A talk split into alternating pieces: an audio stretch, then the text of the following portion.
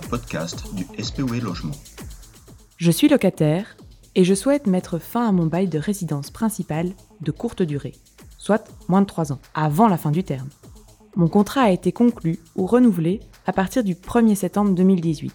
Est-ce possible? Si vous avez un bail de courte durée, vous pouvez mettre fin au bail à tout moment, moyennant un préavis de 3 mois. Votre bailleur peut également vous réclamer une indemnité correspondant à un mois de loyer.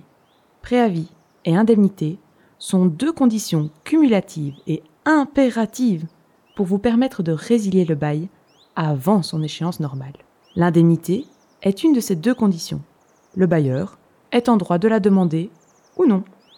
Elle ne vise pas à réparer un quelconque préjudice que subirait le bailleur. Le bailleur ne doit pas démontrer qu'il subit un dommage du chef de votre résiliation. L'indemnité est due même si un nouveau locataire est trouvé. Si votre bail n'a pas été enregistré, il existe une faculté exceptionnelle de résiliation anticipée du bail. À tout moment, sans préavis ni indemnité. Toutefois, il est obligatoire de tout d'abord mettre en demeure votre bailleur de faire enregistrer le bail, en déant un délai d'un mois. Ce n'est que dans l'hypothèse où, malgré cette mise en demeure, le bailleur n'enregistre pas le contrat de bail que vous pourrez quitter les lieux sans préavis ni indemnité.